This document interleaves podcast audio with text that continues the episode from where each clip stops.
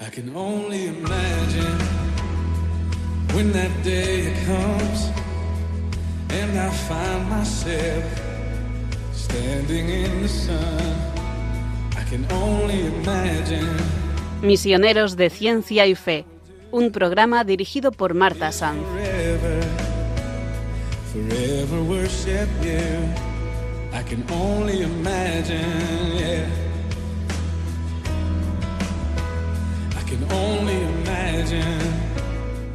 Bienvenidos un día más a este espacio Misioneros de Ciencia y Fe en Radio María.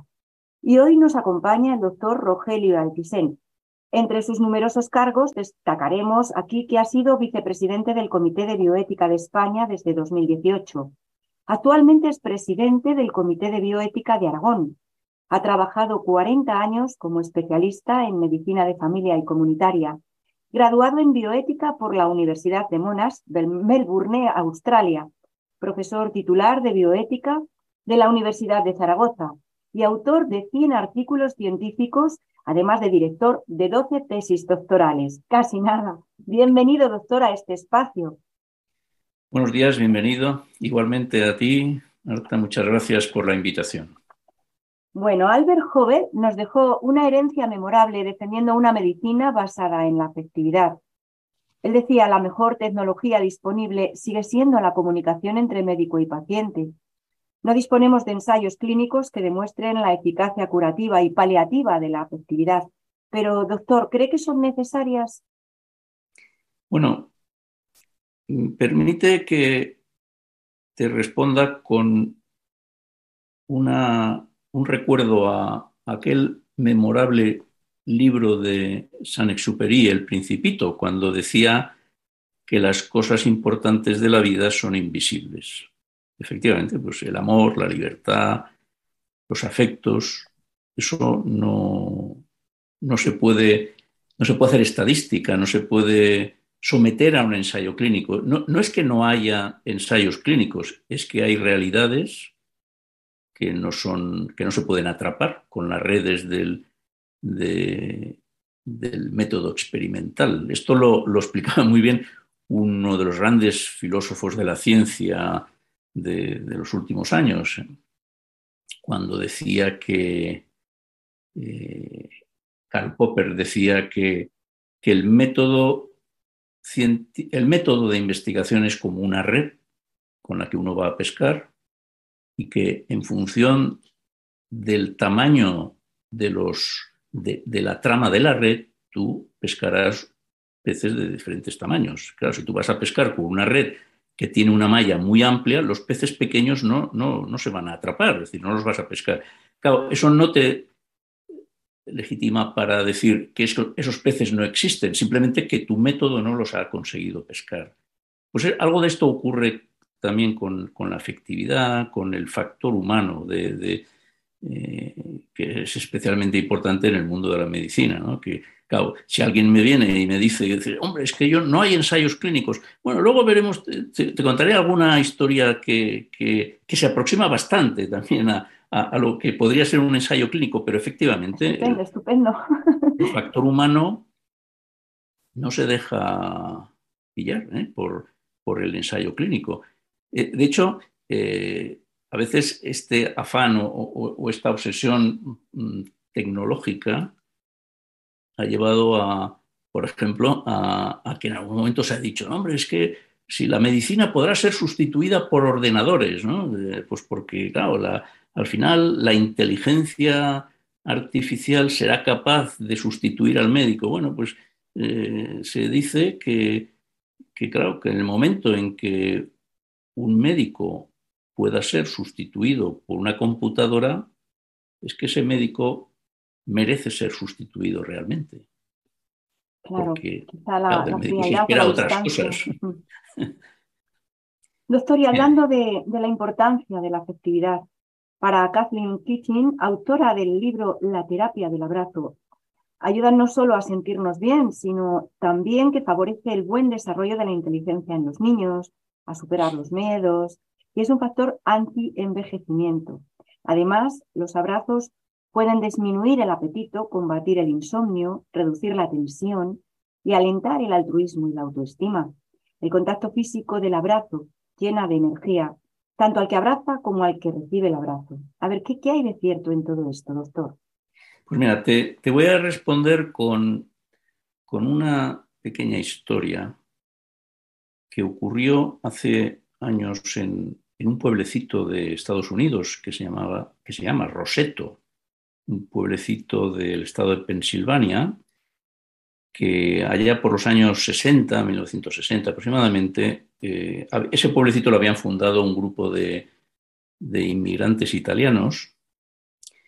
Un pueblo pequeño de 1.500 habitantes aproximadamente, que tenía su médico de familia y que, pues, en un momento determinado ese médico estaba asombrado de ver que, la tasa de infartos, de enfermedad coronaria, de enfermedad cardíaca en su pueblo era notablemente inferior al del entorno. Una cosa curiosísima, pues porque los, habitantes de Roseto tenían los mismos trabajos, tenían los mismos factores de riesgo eh, ambientales, laborales, etc. Hasta que llegó un momento en que lo, lo, comentó con un profesor de salud pública de la universidad y hicieron un análisis un poquito más en profundidad y llegaron a esa conclusión de que lo único que diferenciaba ese pueblo, de, los habitantes de ese pueblo, de, todo el entorno de la comarca, era el estilo de vida. ¿Cuál era el estilo de vida?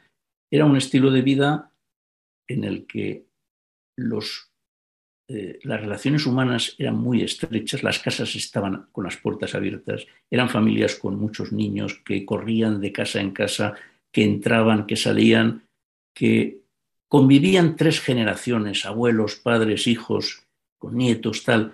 Qué maravilla. Por las, por las tardes se hacía, eh, había tertulias, jugaban a las cartas, etc. Bueno, ¿qué pasó con el...? Bueno, y efectivamente llegaron a la conclusión de que es que la afabilidad de esa gente era un factor protector de, de su salud.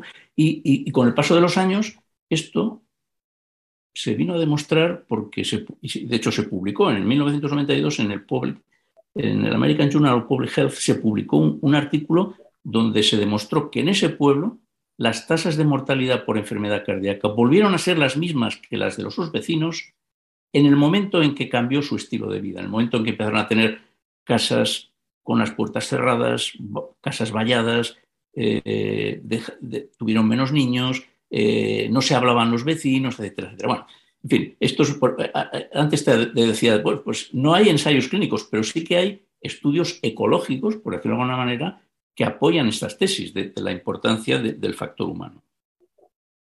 El Comité de Bioética de España, doctor, respecto a este tema, hizo público durante la pandemia un documento de reflexión sobre cuestiones éticas relacionadas con la COVID-19, en particular sobre el riesgo de discriminación por edad, discapacidad o deterioro cognitivo.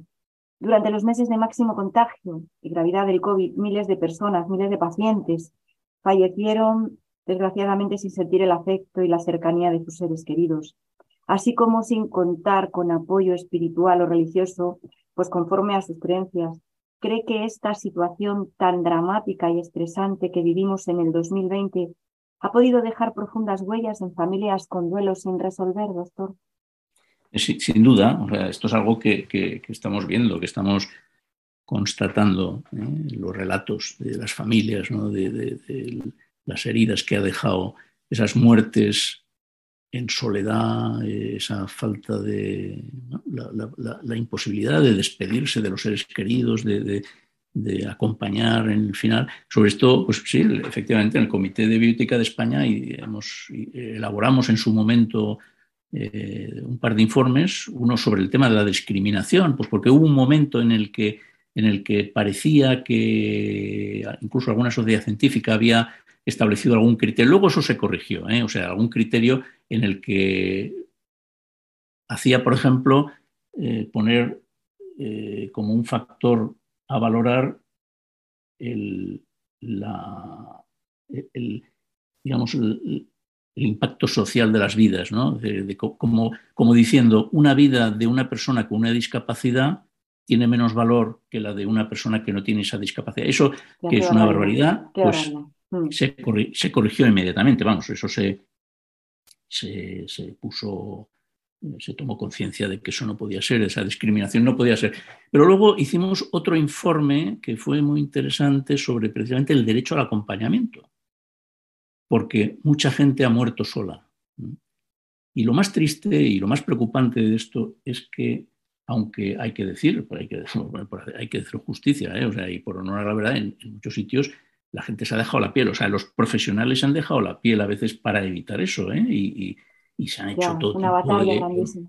por ejemplo, yo tengo el recuerdo de UCIs donde se han hecho esfuerzos eh, eh, inmensos, ¿no? Para, pues eso, con, por medio de, aparatos, eh, smartphones o por pantallas, comunicar con las familias, etcétera, etcétera. Pero aún así sigue habiendo una cierta inercia a bloquear e impedir el acceso a, las familias en un momento determinado cuando hay una persona infectada. Es verdad que hay que evitar los contagios, eh, claro que es verdad, pero también es verdad que hay que, hay que cuidar a la gente. Bueno, o, aunque, aunque sea gente incurable, hay que, hay que dejar que estén acompañados. hay, que hay, que, hay que invertir en, medidas de aislamiento. Pues bueno, pues se invierte.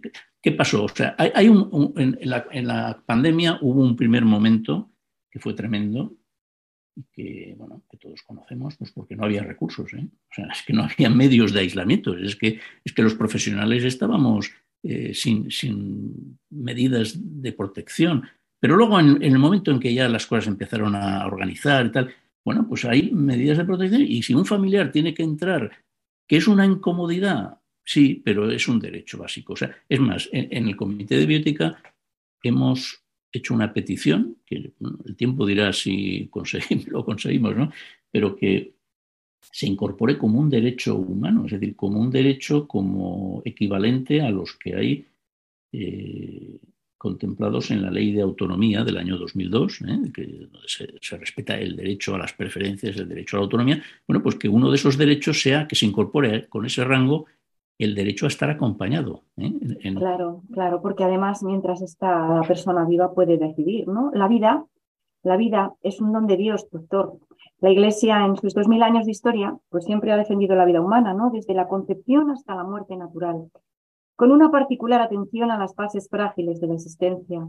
El no a la eutanasia y al ensañamiento terapéutico son un sí a la dignidad y a los derechos de la persona.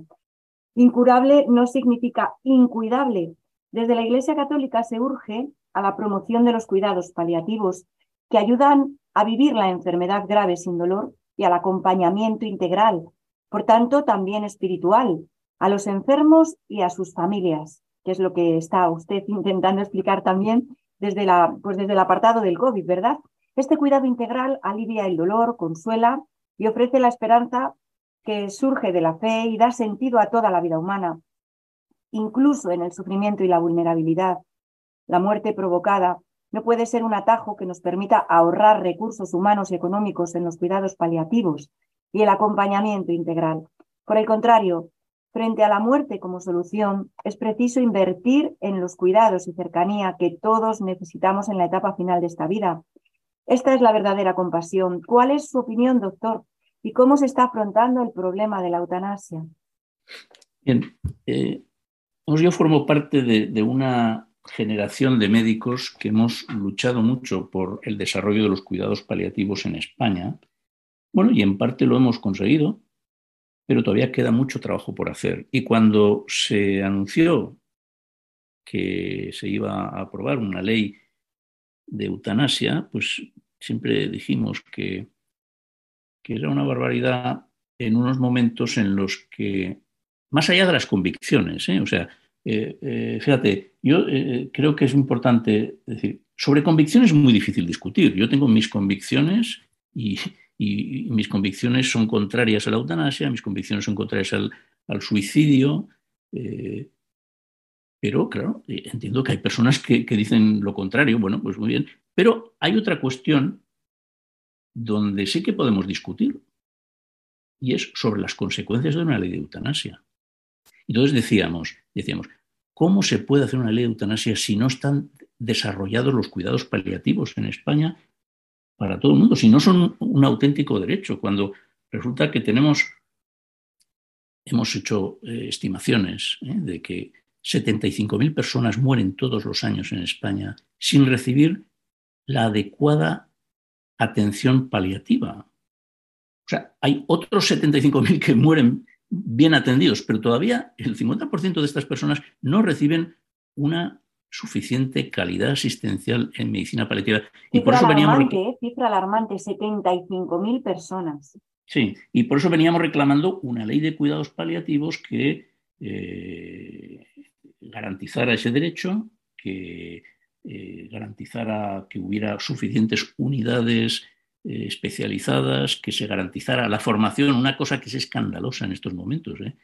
Que escandalosa. en, en estos momentos en España en las facultades de medicina no se está garantizando la enseñanza de la medicina paliativa. Eso es. una minoría. es, una minoría. hablaremos después con, con, un poquito más de profundidad, si le parece, doctor. Reflexionamos sobre lo que el doctor Rogelio Altisén nos acaba de explicar con este tema musical.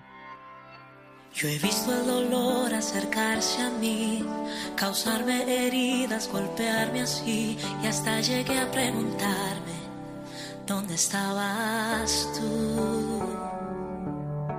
He hecho preguntas en mi aflicción, buscando respuestas sin contestación y hasta dudé por instantes de tu compasión. Y aprendí que en la vida todo tiene un sentido y descubrí que todo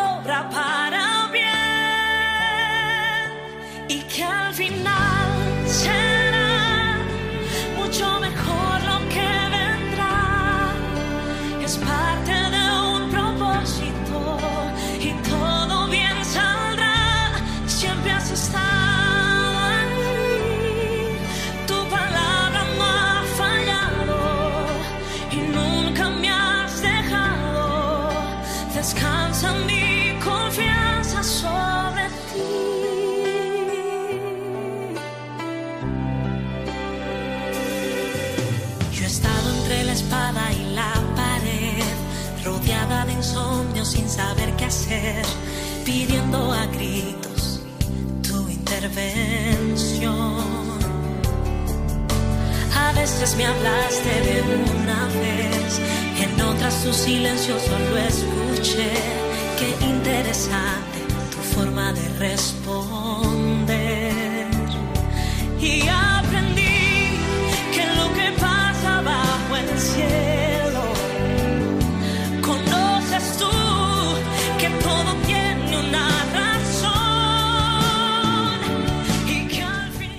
Y continuamos en este espacio, Misioneros de Ciencia y en Radio María, donde hoy nos acompaña el doctor Rogelio Altisent Trota. Destacaremos aquí que ha sido vicepresidente del Comité de Bioética de España desde 2018 y especialista en medicina de familia y comunitaria. Doctor, la ley del 25 de marzo del 2021 legalizó la eutanasia en España, aquella que es consecuencia directa de la acción de una tercera persona. Se convierte así en el séptimo país del mundo en hacerlo, después de Holanda, Bélgica, Luxemburgo, Canadá, Colombia, Nueva Zelanda y algunos estados de Australia. La eutanasia debe solicitarse en un contexto de sufrimiento debido a una enfermedad o padecimiento incurable. Desde esta perspectiva de la cultura de la muerte y no de la vida, doctor, ¿con qué planteamiento paternalista vamos a decir qué grado de sufrimiento tiene que tener una persona para que pueda acogerse a esta ley de eutanasia? Efectivamente, hay, en mi opinión, la, la ley de eutanasia que lleva en España desde hace un año, tiene dos incoherencias internas importantes. Luego, si quieres, podemos hablar de las externas, ¿eh? porque me gustaría hablar de cuáles son las consecuencias de la ley, pero son consecuencias externas. Pero internamente, por ejemplo, empieza la ley haciendo un llamamiento al derecho a morir. Es decir, que todo como si fuera un derecho humano, ¿no? O sea, como que el, ser humano tiene derecho a decidir el momento de su muerte, a decidir su muerte. Claro, eh, ¿qué alcance tiene ese derecho? yo pregunto al legislador, al que, al que ha promovido la ley y, la defiende, pero ¿por qué ese derecho, si existe realmente el derecho a morir, por qué se limita, como muy bien has dicho, con qué argumento paternalista se limita solo ese derecho a unas cuantas personas? A unas cuantas personas que según esta ley dicen solo se les podrá aplicar y con muchas garantías, pero solo a esta... ¿Y por qué? ¿Y por qué no se puede aplicar a otras personas que quieren ejercer ese derecho? Esa es una incoherencia interna de la, ley. Absolutamente, ¿Eh? absolutamente. ¿Por qué una persona, por qué hace falta estar enfermo para, para acceder a ese derecho a la muerte? ¿Por qué una persona que se ha arruinado, que, se ha, que ha tenido un fracaso existencial total, para que no merece la pena seguir viviendo, una persona que prefiere el suicidio, ¿por qué no se puede acoger a esta ley? ¿Qué, motivo hay? eso, sí que es paternalismo duro, ¿no? El, limitar, bueno, en fin, e, es una incoherencia de algo que, en mi opinión, traspasa las líneas de la racionalidad. Luego hay otro, hay otro factor también que, mm, bueno, después de estudiar la ley, para, desde mi punto de vista, es una incoherencia también interna, y es que la ley es muy garantista con respecto a las coacciones externas, es decir, que que pone muchos medios y muchos, mm, muchas barreras para evitar, por ejemplo, que una persona pueda ser coaccionada externamente, por ejemplo, pues de, de alguien que quieres eh, heredar, ¿no? Y que entonces eh, presiona al paciente para que pida la eutanasia para conseguir esa herencia y tal. Entonces, teóricamente la ley es muy garantista. Ahora bien, la ley no hace referencia a algo que es mucho más importante, que es las coacciones internas que que genera el sufrimiento. Sea, lo que lleva a la mayor parte de la gente que en un momento determinado puede desear la muerte es el sufrimiento interno, el sufrimiento interno que viene eh, impulsado por el dolor, por síntomas físicos o psíquicos, ¿eh? que en un momento determinado. Pero ese sufrimiento interno la ley no lo contempla y cuando resulta que ese sufrimiento interno es el que realmente está generando el deseo. lo que son las causas La causa de, que, genera e, esa petición de eutanasia en un momento determinado, para la cual pues deberíamos, donde deberíamos volcar nuestros esfuerzos terapéuticos para ver de qué manera podemos neutralizar ese, ese sentimiento de, ese sufrimiento interno, ¿no? Exacto. En una entrevista reciente sobre eutanasia, usted apuntó, que le hicieron, usted apuntó algunas cuestiones que me gustaría resaltar en el programa de hoy, doctor. ¿Por qué la mayoría de los países europeos están resistiendo a legalizar la eutanasia? Reino Unido, Alemania, Francia, los países nórdicos. A lo mejor en este debate juega un papel importante el hecho de que plantear que los médicos quiten la vida a sus pacientes, pues supone atravesar una línea roja que distorsiona la relación médico-paciente. Esto además supone también lo que comentaba usted al principio, que en las facultades de medicina al alumno se le enseñará en qué determinadas circunstancias se le puede quitar la vida al paciente. ¿No cree que esto distorsiona la naturaleza de la profesión médica, doctor? Sí, sin duda. Mm, muchos no hubiéramos hecho medicinas si, nos hubieran dicho que, una de las exigencias de la profesión tendría que ser que en un momento determinado teníamos que quitarle la vida al paciente. A, petición del paciente, pero al fin y al cabo eh, eh, es, quitar la vida. Claro, esto parece que eh, es un contrasentido, o sea, es, un, es que parece que desgarra la, naturaleza de una, profesión en la que estamos pues, volcados en, ayudar, en cuidar, en, aliviar, etc. Claro, todos estos países es, un asunto al que se le ha prestado poca atención, por eso yo en una entrevista lo, lo saqué a colación, ¿no? de cómo hay muchos países europeos la mayoría de los países europeos que no han, que no han, no han legalizado la eutanasia. por ejemplo, sí, sí, sí, sí. No, y digo, ¿y por, qué? Bueno, pues porque hay una, un sentimiento muy, muy asumido por, por, digamos, por los líderes sociales también, de que, claro, es que una ley de eutanasia se convierte en una coacción hacia los más débiles. Es decir, una sociedad que, la, que da a este mensaje a las personas más frágiles, diciendo, a ver, si quieres ser buen ciudadano, en un momento determinado toma conciencia de que lo que estás haciendo es eh, sobrecargar las cuentas del Estado, eh, estás dejando a tu familia sin ir de vacaciones, está siendo muy pesado para la sociedad. Te vamos a dar, hazte a un lado, decir, y te vamos a dar una herramienta, una ley, para que seas buen ciudadano. Es decir, para que. eso, eso, es una coacción, porque una coacción para, para, los ancianos que en un momento determinado ven que dicen, bueno, claro, el mensaje cultural que reciben de la sociedad es, es que llega un momento pues, en que no tiene ningún sentido. Yo, yo esto siempre lo, lo, cuento como anécdota, claro, mis tantos años de médico de familia he vivido de todo, ¿no? Entonces te encuentras esas familias que, que eh, con un, una, una, persona muy mayor, un ancianito que, que, que, empieza a hacer esos comentarios. Yo, ¿para qué? Es mejor que Dios se me lleve porque ¿para qué, qué hago yo en esta vida ya y tal? Eh, y entonces te encuentras dos modelos de familia. Unos que no hacen que cuando el, el abuelo dice esto, empiezan a decir, pero abuelo, ¿qué no se da? Usted, pero que, si usted sabe que nosotros le queremos mucho, pero sí, pero ¿cómo dice estas cosas? Y le cogen de la mano y le acarician y, y tal, y entonces el abuelo se pone feliz, ¿no? Ver, Eso es lo que, lo que necesita, ¿verdad? Entonces tienes al lado, puedes ver otra familia donde la gente, cuando oye estos comentarios, mira, mira al techo, ¿no? Bueno, eso es una forma de, de un mensaje para eh, ese anciano decir, bueno, efectivamente, ¿qué, ¿qué, haces en esta vida? O sea, que ya, ya estás molestando. Bueno, claro, esto, qué duda cabe que una sociedad sana se lo tiene que plantear en su subconsciente, ¿no? Es decir, claro, si el mensaje totalmente, que lanzamos totalmente. Los a los frágiles... Sí, sí, sí. Doctor, como, como lo, los expertos desde hace, bueno, ustedes, los, desde hace muchos, desde muchos ámbitos además, ya llevan varios años, pues lo que comentábamos antes, reclamando la ley de cuidados paliativos, ¿no? porque piden que todo el mundo tenga acceso a esa medicina paliativa de la que hablaba antes, a la que tiene solamente la mitad, acceso a la mitad de la población, y que en la universidad, lo que comentábamos, pues tampoco se enseña suficiente sobre los cuidados paliativos. Eh, vamos a ver, por, dos, dos vertientes, doctor. Por un lado, ¿cree que se está haciendo lo suficiente en cuanto a llevar los cuidados paliativos a todos? Y por otro lado, ¿Cómo se podría ayudar a las personas más vulnerables, como los ancianos de los que me habla, a que puedan morir en paz cuándo, cómo y de la manera que Dios disponga sin atentar contra sus vidas. Bueno, hay que crear, yo, yo creo que hay que eh, promover una cultura.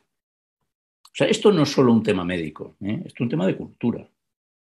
Eh, la, la, posibilidad de que, de que, una ley de eutanasia como la que tenemos ahora eh, se consolide o no va a depender de la, de, de, del ambiente cultural que seamos capaces de crear. Es decir, si somos capaces de crear un ambiente, una sociedad compasiva, es decir, una sociedad que, que está dispuesta a ayudar al que sufre, que está dispuesta a demostrar que la calidad moral de una sociedad se demuestra precisamente en el modo en el que cuida de sus personas más necesitadas y más frágiles. Esto es auténtico progresismo, ¿no? O sea, el, el, progreso está en ayudar a la gente más vulnerable, a los más frágiles, a los que necesitan más ayuda. Bueno, pues claro, es que, y, como digo, pues esto efectivamente hay que hacerlo eh, con el, sistema de salud, la asistencia sanitaria, con una atención primaria muy potente, ¿eh? porque ahora esto, estamos viviendo unos momentos en los que la atención primaria está masificada hasta unos límites en los que en los que, bueno, se avecinan tiempos duros, ¿eh? Se avecinan tiempos duros en los que vamos a tener que, vamos a sufrir, porque, porque los médicos de familia están absolutamente desbordados, ¿eh? Colapsados. Y, y entonces, te, te, como digo, creo que es importante, y bueno, y con la audiencia a la que eh, entiendo que me estoy dirigiendo ahora mismo, pues que todos seamos conscientes de que todos podemos poner nuestro granito de arena. O sea, que esto no es un tema también, a veces como diciendo, no, es que los políticos siempre estamos ¿eh? a veces como lanzando las piedras hacia, hacia fuera de nuestro ámbito de responsabilidad. No, no, todos podemos hacer algo. ¿eh? Pues hay que apoyar instituciones que eh, trabajen en el acompañamiento de las personas mayores, en los voluntariados hacia eh, en fin, en, en apoyar a, a, los profesionales sanitarios. O sea, Digamos el, que la responsabilidad está en toda la sociedad, no en solamente en sectores, sí, sino que sí, todos sí. somos un poquito responsables. Vamos a reflexionar sobre lo que nos acaba de contar el doctor con esta canción.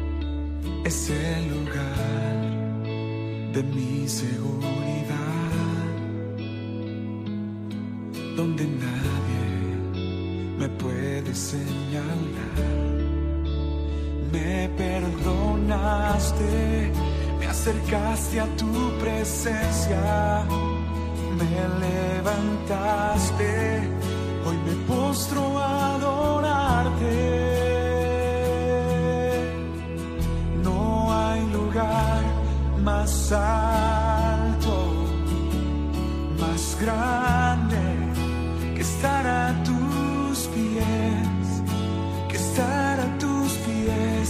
No hay lugar más alto, más grande que estar a tus pies, que estar a tus pies. Cristina Clario.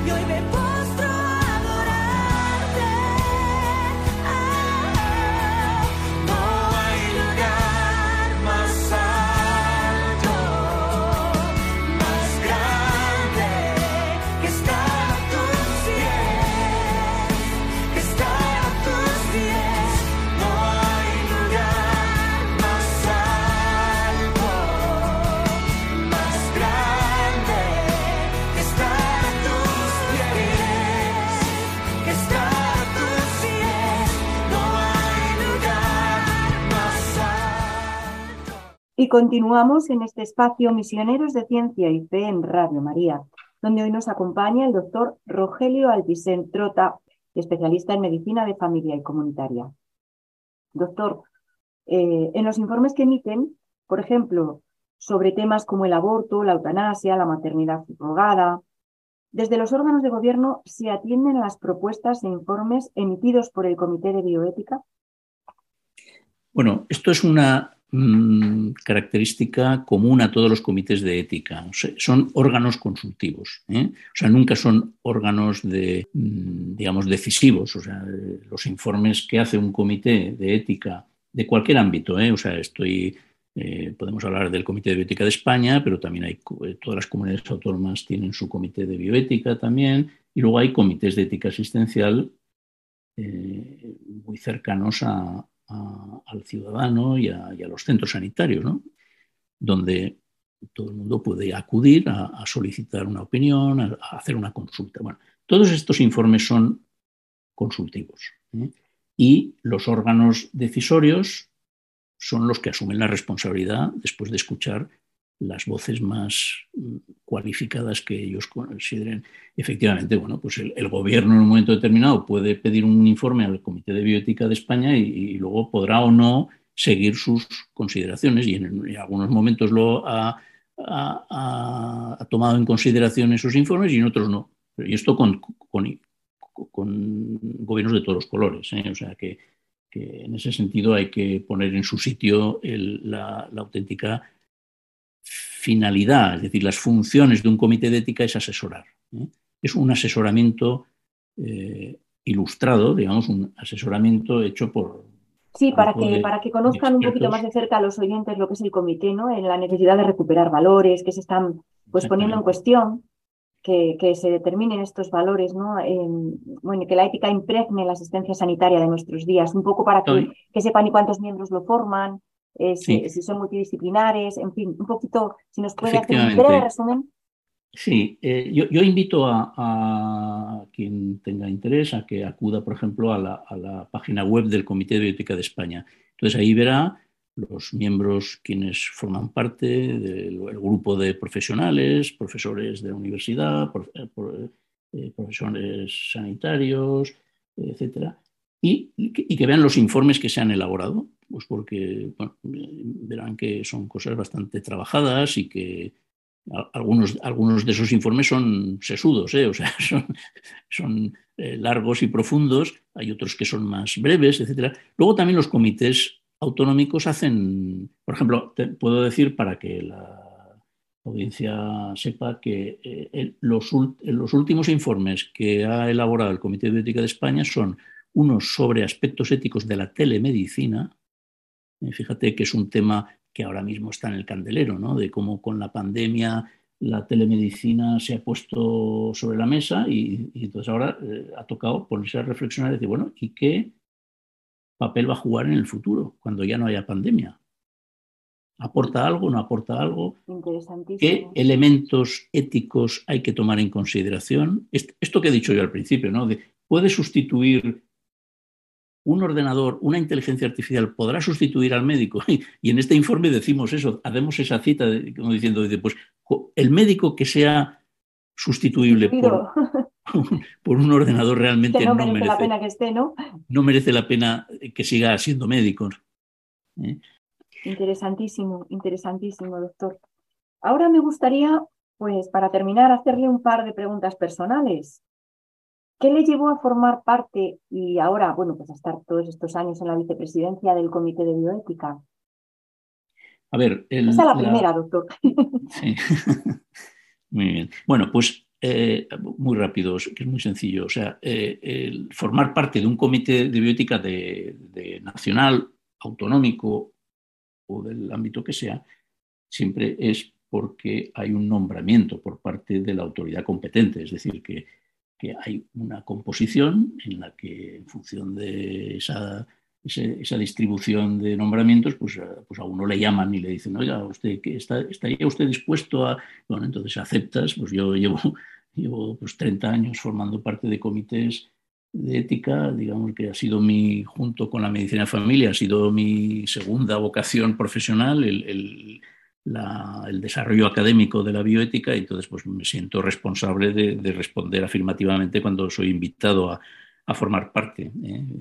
Y en su caso, doctor, ¿qué fue antes, la fe o la medicina? Bueno, pues por hacer honor a la verdad, tengo que decir que, fue la fe, pues porque yo antes, antes, de estudiar medicina yo era una persona creyente, ¿no? Entonces, sí que tengo que decir que mis convicciones influyeron en la elección de la profesión, porque, a ver, yo no me hice médico para ganar dinero, yo siempre pensé que, la medicina era una, un ámbito profesional en el que yo podía ser útil a los demás, en el que, que, dicho sea de paso, esa es la motivación mayoritaria. En esto tenemos estudios realizados. ¿eh? Eh, es la motivación la motivación mayoritaria de los, de los alumnos, ¿eh? las alumnas que hacen medicina. os digo alumnas porque ahora el 75% son chicas. ¿eh? Entonces, cuando les preguntas, ¿y por qué has hecho medicina? Dice, por, por ayudar a los demás, ¿no? claro, es muy bonito, ¿no? Entonces, bueno, pero esto, a mí esto me encajaba mucho, ¿no? Con mi, forma de pensar, con mi... la eh, motivación, claro. Algo, algo, de lo que ahora se habla poco, ¿eh? que es el sentido de la vida, ¿eh? que cuando yo era chavalín pequeño, entonces se hablaba bastante, ¿eh? o sea, se, hablaba del sentido de la vida. Ahora no se habla mucho del sentido de la vida. Bueno, se está intentando meter a la sociedad en una cultura de la muerte que no nos podemos dejar, ¿verdad? Sí, claro, entonces hay que, hay que ser positivos también, construir y, bueno, y procurar con, el ejemplo eh, siempre que sea posible, claro, porque a veces uno dice, bueno, yo a mí me gustaría dar un ejemplo, y hombre, yo no siempre lo consigues, pero bueno, haces, lo intentas, ¿no? Yo creo que la buena intención también la gente la valora. Por supuesto que sí, por supuesto. Se nos acaba el tiempo, doctor. Nos tenemos que despedir ya del doctor Rogelio Altisén Trota, especialista en medicina de familia y comunitaria. Doctor, muchísimas gracias por haber estado con nosotros en este programa. Muy bien, pues muchas gracias a ti. Ha sido muy amable y ha sido un rato muy agradable, de verdad. Y también me despido de todos ustedes hasta el próximo programa de Misioneros de Ciencia y Fe. Si tienen comentarios, sugerencias o peticiones, pueden escribirnos al correo electrónico del programa misionerosdeciencia.radiomaria.es. Si desean volver a escuchar el programa, pueden hacerlo en el podcast que se encuentra en nuestra web radiomaria.es. O si prefieren recibirlo en casa, pueden solicitar el CD llamando al teléfono 91 822 8010. Muchas gracias por acompañarnos. Volveremos a estar con ustedes, si Dios quiere, dentro de dos viernes a las 6 de la tarde, una hora menos en las Islas Canarias.